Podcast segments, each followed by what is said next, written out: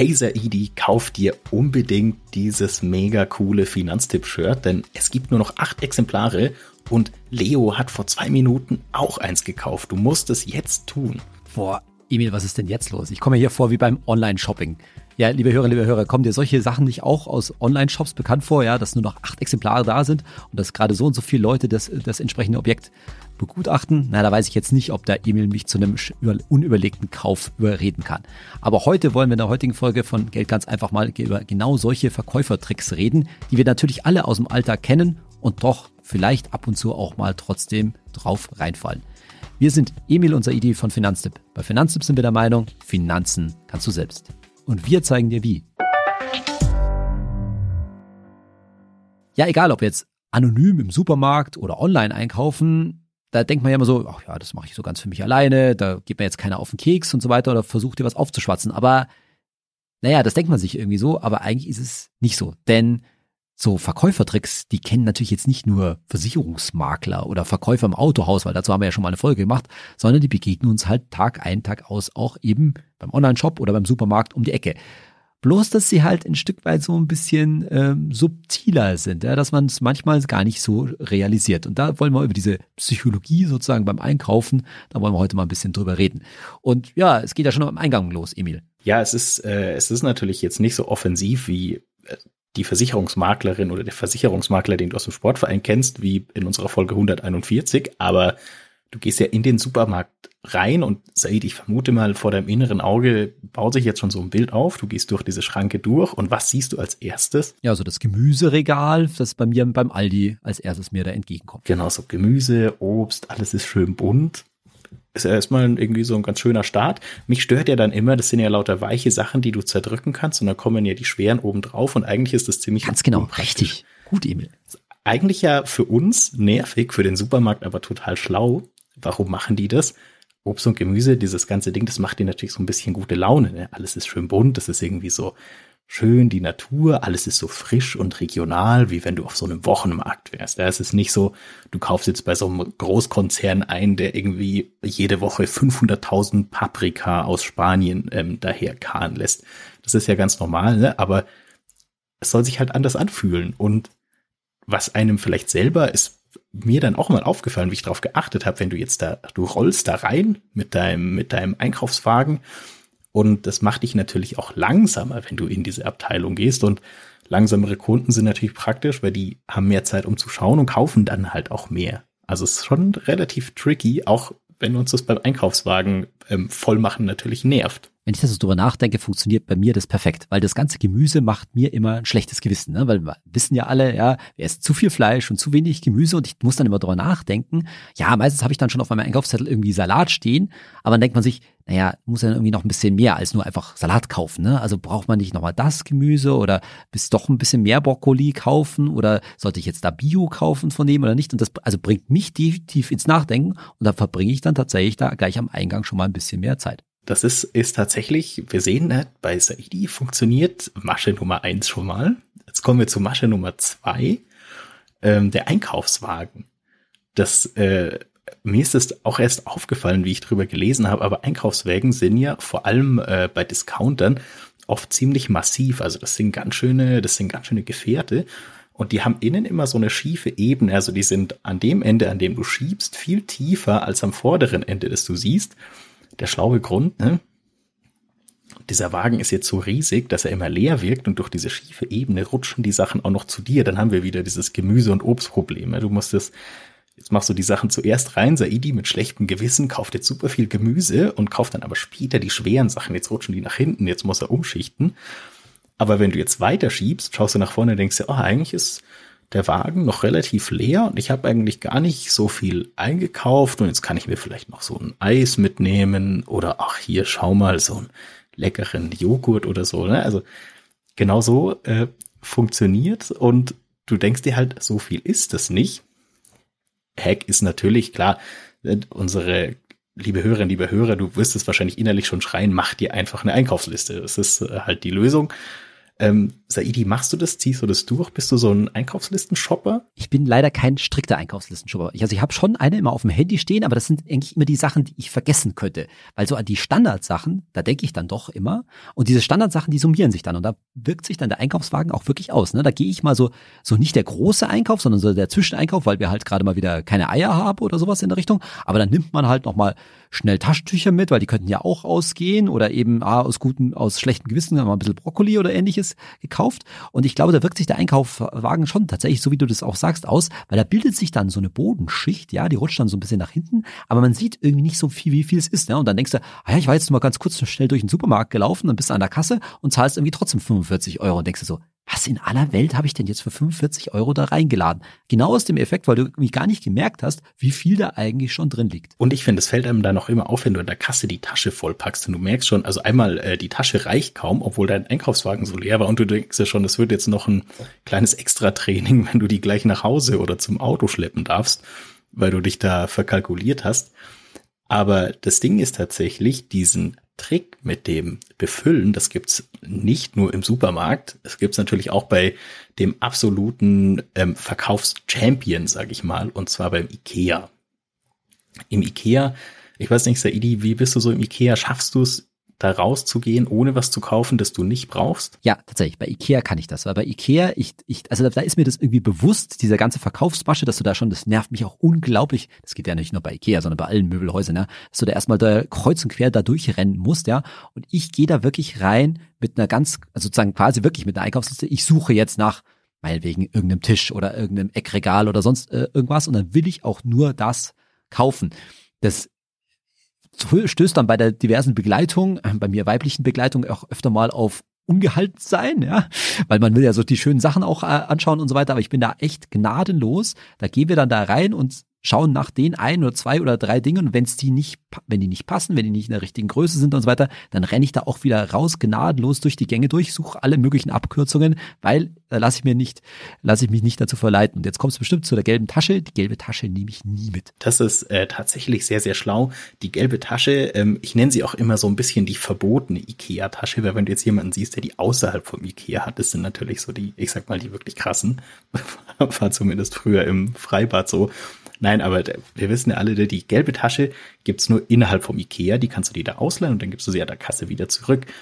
Und ähm, laut einer ZDF-Doku gibst du im Schnitt 20 Euro mehr aus, wenn du diese gelbe Tasche benutzt. Und der Grund ist der gleiche wie beim Einkaufswagen. Wenn du die jetzt trägst, willst du sie natürlich füllen, wenn du sie in hast. Das ist wahrscheinlich so ein, ja, so ein urmenschliches Sammlerbedürfnis, da irgendwie diese Tasche zu füllen. Und das ist tatsächlich, warum quasi die gelbe Tasche wie auch der Einkaufswagen so ein guter Verkaufstrick ist. Aber wir merken schon, Saidi springt da nicht drauf an. Das ist wahrscheinlich das neue Kriterium für Finanztipp Level 99 ist ETF-Sparplan, Tagesgeldkonto, Haushaltsbuch und durch den es durchs Ikea gehen können, ohne was zu kaufen, das man nicht möchte. Das sind wahrscheinlich die, die vier Dinge. Vielleicht sollten wir das ja. vier Töpfe machen, glaub, das als fünften Topf dazu oder so. Ich glaube, ich, dass ich nicht wirklich auf Level 99 bin. Ich habe einfach einen Boost, weil wie du auch, äh, wie du schon mir verraten hast, fährt man im Durchschnitt 45 Minuten zum nächsten Ikea. Das ist bei mir leider nicht, oder Gott sei Dank, nicht gegeben. Ich brauche nur so 20 Minuten und dann kann man halt dieser Versuchung, ich muss jetzt unbedingt was kaufen, damit man, damit sich die Fahrt gelohnt hat, halt auch besser widerstehen. Und da gibt's in der Umgebung dann auch mehr Möbelhäuser. Das heißt, man hat halt auch mehr, äh, mehr Auswahl. Und ja, es ist nicht immer am billigsten im Ikea, das muss man auch mal ganz sagen. Und nicht alle anderen Möbelhäuser haben nur Schrott. Ja, also da kann man sich auch mal ähm, kann man sich auch mal dran halten, aber das ist halt auch ein Punkt, ja. Also auch ein SZ-Bericht hat hat da gesagt, weil wir eben im Durchschnitt so weit zum Möbelhaus fahren, kaufen wir da halt einfach mal was, was wir einfach überhaupt nicht brauchen. Ist aber, habe ich so das Gefühl, ist so eine, so eine richtig, ähm, so eine deutsche Kundenlogik, dass man sagt, jetzt bin ich so weit dahergefahren, jetzt muss sich das auch rentieren, wenn ich die, die Zeit investiert habe. Also ist zum Beispiel bei mir, ich bin da dann auch ein bisschen so, da denke ich mir so, ah, so ein Schneidbrett geht schon, das, das kann man immer brauchen. kann man ja auch, ne? Ja, also äh, manchmal kauft man ja auch aus Versehen oder ungeplant was Sinnvolles, aber ist natürlich nicht die einzige Shopping-Falle. Wir, wir haben noch ein paar. Die nächste ist mein absolutes Lieblingsding. Ähm, das ist tatsächlich ein Verkäufertrick, auf den ich nicht reinfall, weil da irgendwie mein innerer Geiz halt so richtig durchkommt. Und zwar ist es der Kilopreis.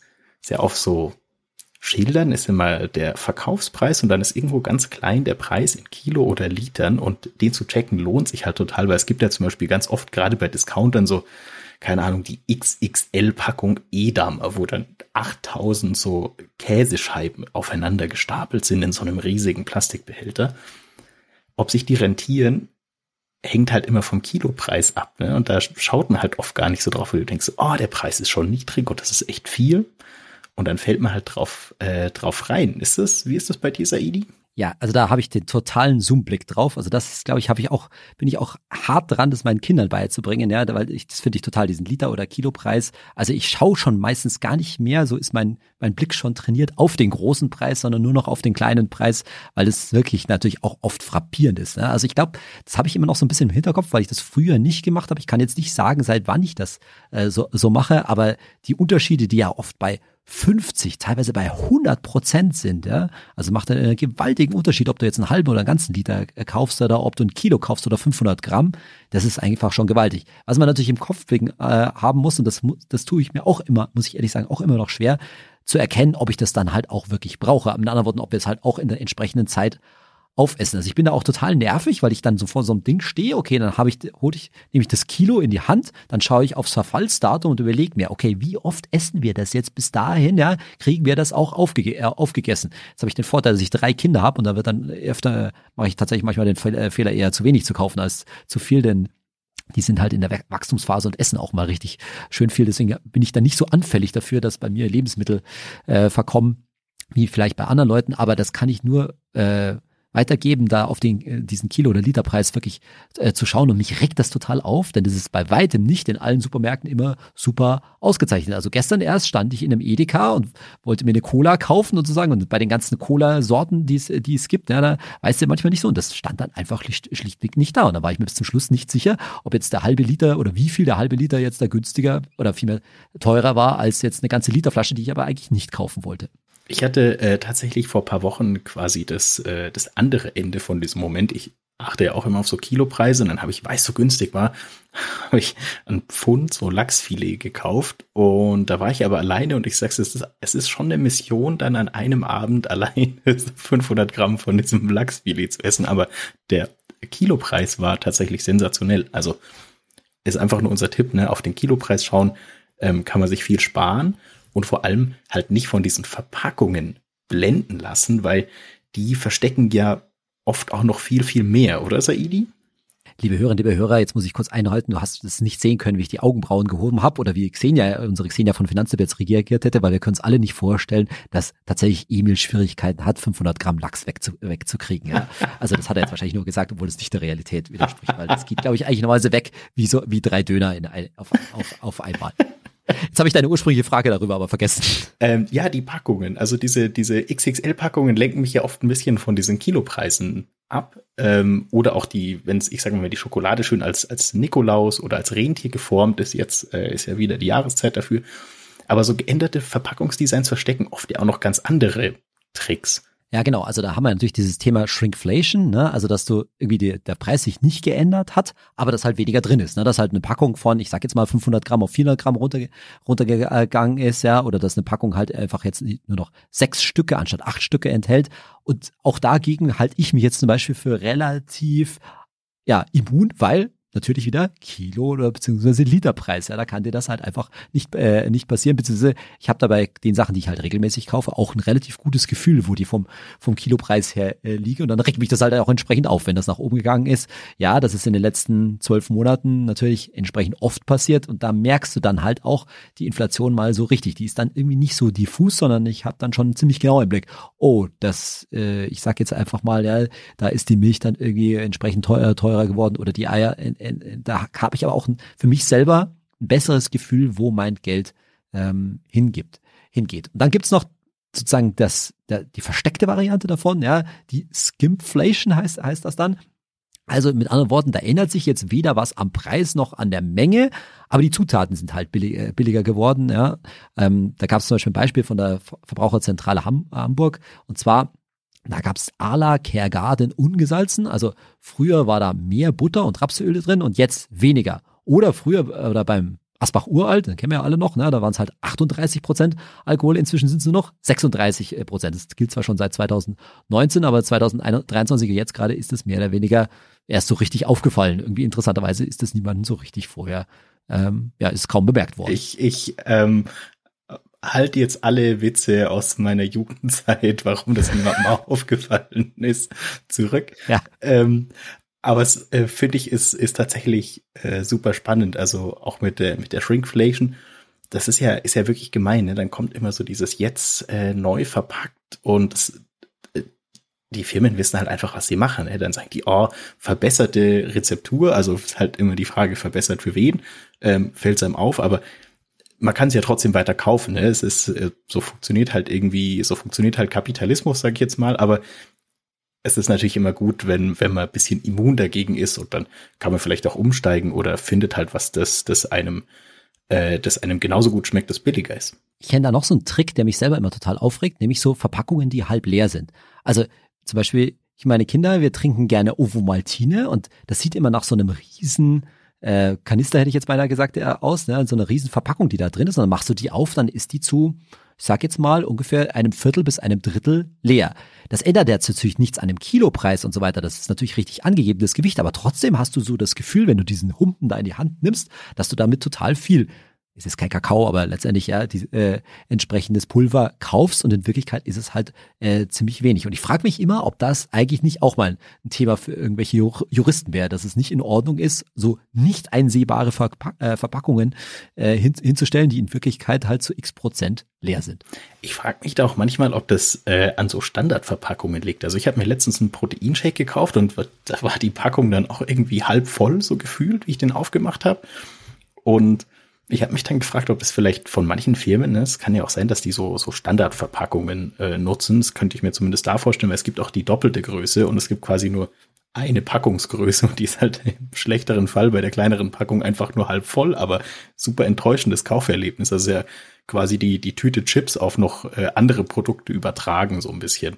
Aber jetzt ähm, haben wir ja sozusagen offline alle Sachen äh, schon durch und können jetzt ganz frisch ins Online-Business starten, weil jetzt denkt man immer so, hm, okay, Supermarkt, klar, paar Tricks kennt man vielleicht, aber Online-Shops sind da ja eigentlich noch ein bisschen krasser und das finde ich immer so hart, weil du sitzt ja eigentlich jetzt so in dem Safe Space, zum Beispiel von deinem eigenen Zuhause und machst so ein bisschen Online-Shopping und fühlst dich auch irgendwie nicht beobachtet, bis du dein Laptop oder du dein Smartphone shoppst da so ein bisschen rum aber so Online-Shops setzen halt auch auf so richtig, richtig viele Maschen, oder Saidi? Ja, total. Und ich glaube, da ist es halt so, dass wir da auch mittlerweile schon die entsprechenden Marken, ne, also Amazon ganz vorne weg, aber es gibt ja genügend andere noch, von Zalando über Booking, über was weiß ich alles nutzen. Und die nutzen da ihre gewisse also ihre Community, könnte man fast sagen, ihre Stammkundschaft schon aus. Also wenn da jetzt steht, also wir haben dieses Thema Fear of Missing Out, ne? also man wird irgendwie so getriggert dadurch, dass das jetzt weg sein könnte. Also das, was wir am Anfang gesagt haben, es sind halt nur noch acht Exemplare da oder es steht da fast schon weg. Es ist schnell ausverkauft. Es beobachten noch 16 andere Kunden diesen, äh, dieses Objekt oder davon wurden 27 in der letzten Stunde verkauft und es sind nur noch drei da und was weiß ich alles. Und ich glaube, dass gerade weil wir so Gewohnheits Tiere oft im Internet sind und immer wieder die gleichen Apps und die gleichen Shops benutzen, glauben wir das dann etwas mehr. Ja, weil wir sagen so, ach, ich habe eigentlich mit dem Laden gute Erfahrungen gemacht. Wenn der mir jetzt sagt, da sind nur noch drei da, dann glaube ich das ein Stück weiter. Dann kommt diese FOMO sozusagen viel stärker zum Tragen. Und wir müssen uns an der Stelle immer wieder klar machen, naja, gerade die großen und bekannten Internetseiten und Amazon ganz vorneweg, die sind letztendlich genau deswegen, nicht nur, aber unter anderem auch deswegen so erfolgreich, weil ihre Verkaufsmarschen halt einfach unfassbar gut funktionieren. Und wir brauchen uns nicht vor, äh, müssen uns vor Augen halten, dass da hochbezahlte Leute dahinter sitzen, die jeden Tag absolut dauernd die ganze Zeit testen, was da funktioniert. Da wird an der Farbe von dem von dem Wimpel, sag ich jetzt mal, von dem ge, äh, ge, äh, geschraubt, ob das jetzt mit Rot oder Grün besser funktioniert, ob da jetzt nur noch zehn Exemplare äh, drin steht oder zehn Exemplare noch verfügbar, welche Formulierungen da funktionieren. Da wird dauernd getestet, was das Zeug hält, was unsere Psyche besser beeinflusst und die kassieren da eine Menge Geld dafür, weil letzt, umgekehrt wiederum die entsprechenden Shops natürlich damit auch eine Menge Umsatz und eine Menge äh, Gewinn machen. Also das ist schon nicht ganz leicht, sich dem zu entziehen, aber wenn man sich das vor Augen hält, dass das am Ende eben halt Verkaufsmaschen sind und das Wichtigste ist natürlich, liebe Hörerinnen, liebe Hörer, lass dich davon vor allen Dingen nicht stressen. Das ist eigentlich das Wichtigste, dass wir unter so einen Druck gesetzt werden, weil im Hintergrund ist ja immer das, was sich gut verkauft, das kommt auch wieder. Ja, das hat ja einen Grund, dass da dass da ein Rabatt drauf gesetzt wird, nicht weil das, weil das sozusagen irgendwie ein Restposten ist, den keiner wegkriegt. Ja, das kann schon auch mal sein, aber selbst dieser Restposten hat dann wahrscheinlich eine gewisse äh, Qualität, sondern es wird natürlich gerade mit den Sachen auch gemacht, die richtig gut gehen und naja, dann bekommt der entsprechende Rabatt wahrscheinlich auch wieder.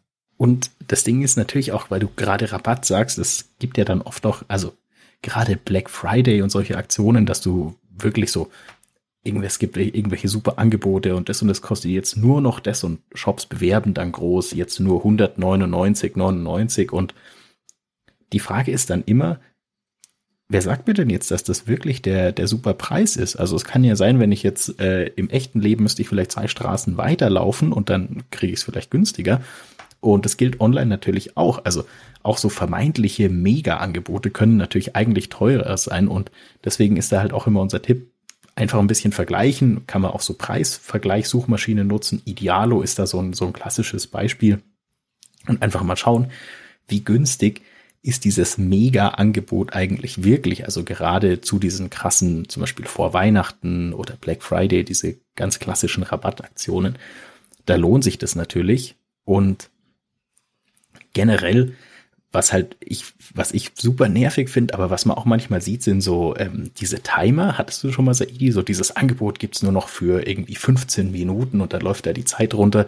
So ein bisschen, äh, ich habe immer das Gefühl, ein bisschen so wie beim Teleshopping, so bei diesen Fernsehverkaufssendungen, wo dann irgendwelche so Küchengeräte und so vertickt werden. Das finde ich schon wirklich besonders aufdringlich. Und also ich behaupte jetzt mal, bei den Shops, die ich regelmäßig nutze, sehe ich das nicht. Und das ist zum Beispiel so, so ein Trigger, wo ich mir denke, hey, wenn ihr mir so kommt, ja, dann könnt ihr mir gleich gestohlen bleiben, dann gehe ich lieber woanders, äh, gehe ich lieber woanders hin. Also das finde ich wirklich so aufdringlich, mich so unter Druck zu setzen, dass ich mir denke, ja komm, mach die Seite zu, das gibt's bestimmt woanders auch ich, ich liebe ja bei diesen äh, Shopping-Themen, dass die immer den grantigen Saidi triggern, der dann von diesen ganzen Maschen genervt ist. Das eigentlich, eigentlich müssten wir fast mal, müssten wir fast mal einen Shopping, äh, Shopping-Trip mit Saidi machen bei Finanztipp. Ich glaube, das wäre wär ein äh, sehr gutes äh, Rant-Format, was es alles so für Verkaufsmaschen gibt. Naja, ich sag mal so, also nicht immer. Es gibt schon, glaube ich, Shops, die setzen das gezielt ein und da findest du schon auch immer wieder gute Angebote. Also wenn du da auf einen entsprechenden Sale klickst oder auch den Sale Filter sozusagen setzt, ja, dann kannst du schon auch gute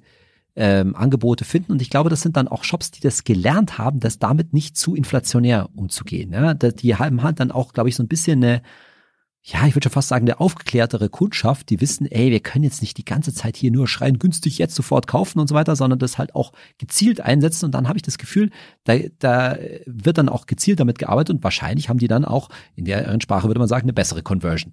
Klingt auch so ein bisschen für mich nach so äh, Stammkundschaft gegen Laufkundschaft, aber wenn du jetzt egal wo den Klick für den Kauf machst, kommen natürlich noch diese ganzen, die ganzen klassischen Mechanismen. Also jetzt äh, bist du quasi so weit, du hast die Kaufentscheidung getätigt, bist cool geblieben, hast das Angebot gecheckt, es ist ein gutes Angebot, jetzt ist es in deinem Warenkorb und du willst bezahlen, kommt das sag ich mal, eins der letzten Hindernisse, das es manchmal gibt. Auf einmal äh, sind zum Beispiel irgendwelche zusätzlichen Sachen in deinem Warenkorb, irgendein Aktionsartikel oder diese aufdringlichen Pop-ups, das machen ja vor allem Billigflieger ganz gern. Oh, möchtest du noch eine Reiserücktrittsversicherung kaufen, weil das und das kann äh, alles Schlimmes passieren. Dann musst du unten dieses ganz kleine Feld suchen, wo dann steht, äh, nein, ich möchte nur den Flug kaufen und bin mir des Risikos bewusst, wo du schon so geframed wirst in, oh, Spezi, jetzt äh, triffst du hier aber eine krass riskante Entscheidung, dabei machst du einfach eine ganz normale Kaufentscheidung. Oder ähm, es gibt ja dann noch so Pop-ups, für die muss ich zugeben, bin ich relativ anfällig, nur noch x Euro bis kostenfreien Versand und dann kauft man halt irgendwie immer zwei Paar Tennissocken, die kann man für den Sport eh brauchen, damit du diesen kostenfreien Versand äh, hast, aber eigentlich sind es halt auch irgendwie, keine Ahnung, acht Euro, die man sich hätte sparen können, vor allem manchmal, also jetzt müsste ich Tennissocken für 8 Euro kaufen oder ich zahle Versand 6,99, da wäre ich halt mit dem Versand billiger gefahren. Klar, ich hätte keine Socken, aber brauche ich die Socken? Also super schwieriges äh, Spannungsfeld, in das man sich da dann begeben muss. Also ich, ich glaube, ich gerade bei diesem Checkout-Prozess, da ist auch wieder mein Blick schon so geeicht, dass ich eigentlich sag, alles, was irgendwie farbig ist, eingerahmt oder irgendwie sonst wie besonders hinterlegt, das ignoriere ich erstmal. Also ich bin tatsächlich so mein Auge, wenn ich da so über so eine Checkout-Seite drüber gehe, schaue ich nach den Sachen, die nicht hervorgehoben sind, weil das ist wahrscheinlich die Option, die ich will. Ne? Also ohne weitere Zusatzeinkäufe fortfahren. Ne? Das, da, danach suche ich was. Und eins muss ich ganz klar sagen, also mir ist es tatsächlich, ich habe das im Internet gelesen, tatsächlich glaube ich noch nie passiert, dass in meinem Warenkorb automatisch was gelandet ist, was ich vorher nicht angewählt hätte. Also zum Beispiel irgendeine Versicherung, Garantiewert oder solche Geschichten. Aber ich muss ganz klar sagen, da müsste auch mal von juristischer Seite was passieren. Denn dass ich was in meinem Warenkorb habe, was ich nicht vorher ange äh, angeklickt habe, das gehört definitiv verboten. Und das ist wieder, wäre für mich wieder, jetzt mal wieder beim grantigen Saidi, definitiv ein, äh, so ein Fall, dass ich dort nicht einkaufen würde. Da würde ich sofort den Kaufprozess abbrechen, weil so eine unseriöse Gesch äh, Masche würde ich auf keinen Fall unterstützen. Ich, ich liebe ja äh, wirklich Shopping Terminator Saidi, wie so in deinem Sichtfeld, dass äh, diese Seiten schon so abscannt. Aber ich muss äh, tatsächlich sagen, mir ist das schon mal passiert, aber ich kaufe halt auch bei so äh, bei shady Internetseiten ein und denke, Kreditkarten, äh, Kreditkartenkäuferschutz regelt schon. das stimmt natürlich. Aber damit äh, sind wir tatsächlich auch schon wieder durch und äh, liebe Hörerinnen, liebe Hörer, du kannst quasi äh, jetzt durch Shopping Terminator Saidi gestellt auf Einkaufstour gehen, egal ob im echten Leben oder online. Aber wir haben natürlich noch die Fragen von unseren Nutzerinnen und Nutzern. Und die erste kommt von Capture Murphy. Hazer Edie, ist es sinnvoller, als Ehepaar wegen der Zinseszinsen nur einen Sparplan zu haben? Klare Antwort. Wegen der Zinseszinsen? Nein. Denn es macht überhaupt gar keinen Unterschied. Ja? Wenn ich jetzt mal davon ausgehe, dass beide Eheleute sozusagen annähernd gleiches Sparverhalten haben, also zu sagen jetzt, der eine spart hier 100 Euro hin und der andere spart 100 Euro hier hin. Das zusammen auf 200 Euro auf denselben Sparplan zu legen, das macht von den Zinseszinsen her einfach mal überhaupt gar keinen Unterschied. Ja? Also das macht gar, kein, äh, macht gar äh, mal keinen Sinn. Das kann irgendwie einfacher sein, weil man dann irgendwie ein Depot oder eine, ein Bankkonto weniger hat und besser den Überblick hat. Das ist, hat ganz andere Hintergründe an der Stelle, aber deswegen gibt man nicht, kriegt man nicht mehr oder weniger Zinseszins. Wo es Sinn machen kann, dass ja eher zwei Sparpläne sozusagen zu haben, ist einfach deshalb, weil beide vielleicht ein unterschiedliches Anlageverhalten haben. Klar gehört euch das Geld vielleicht zusammen, aber letztendlich gibt es ja auch in, unter Eheleuten sozusagen die Situation, dass ich sage jetzt mal typischerweise, ja, eher etwas mehr Risiko eingehen möchte und sie etwas weniger, aber da muss man sich auch klar hinterher verständigen und gegebenenfalls, wenn es um größere Summen geht, sogar vertraglich das festhalten. Stichwort, was ist, wenn wir uns trennen oder scheiden, ja, dass das eine das, das eine Geld und das andere das andere Geld ist. Das ist gar nicht so ohne das, äh, das zu, äh, zu trennen. Aber besser ist es sozusagen, letztendlich das sich als, als gemeinsame Geldanlage zu begreifen und da auch einen Kompromiss zwischen den unterschiedlichen Risikobereitschaften zu haben, zu sagen, na ja, also vielleicht würde er ja am liebsten, sage ich mal, 90 Prozent Aktien machen und nur 10 Prozent auf Tagesgeld äh, Festverzinsung anlegen und sie würde eher 50-50 machen ne? und dann trifft man sich halt irgendwo äh, in, in der Mitte. Genauso muss man sich das letztendlich vorstellen. Aber nochmal, mehr Rendite gibt es deswegen nicht. Und dann möchte Henning-L von dir noch wissen, kann man anstelle von Eigenkapital auch seinen ETF beleihen bzw. hinterlegen beim Immobilienkauf. Ja, da spricht Henning eine ganz gefährliche Geschichte an. Ja, tatsächlich grundsätzlich geht das, dass man sein eigenes Depot beleiht.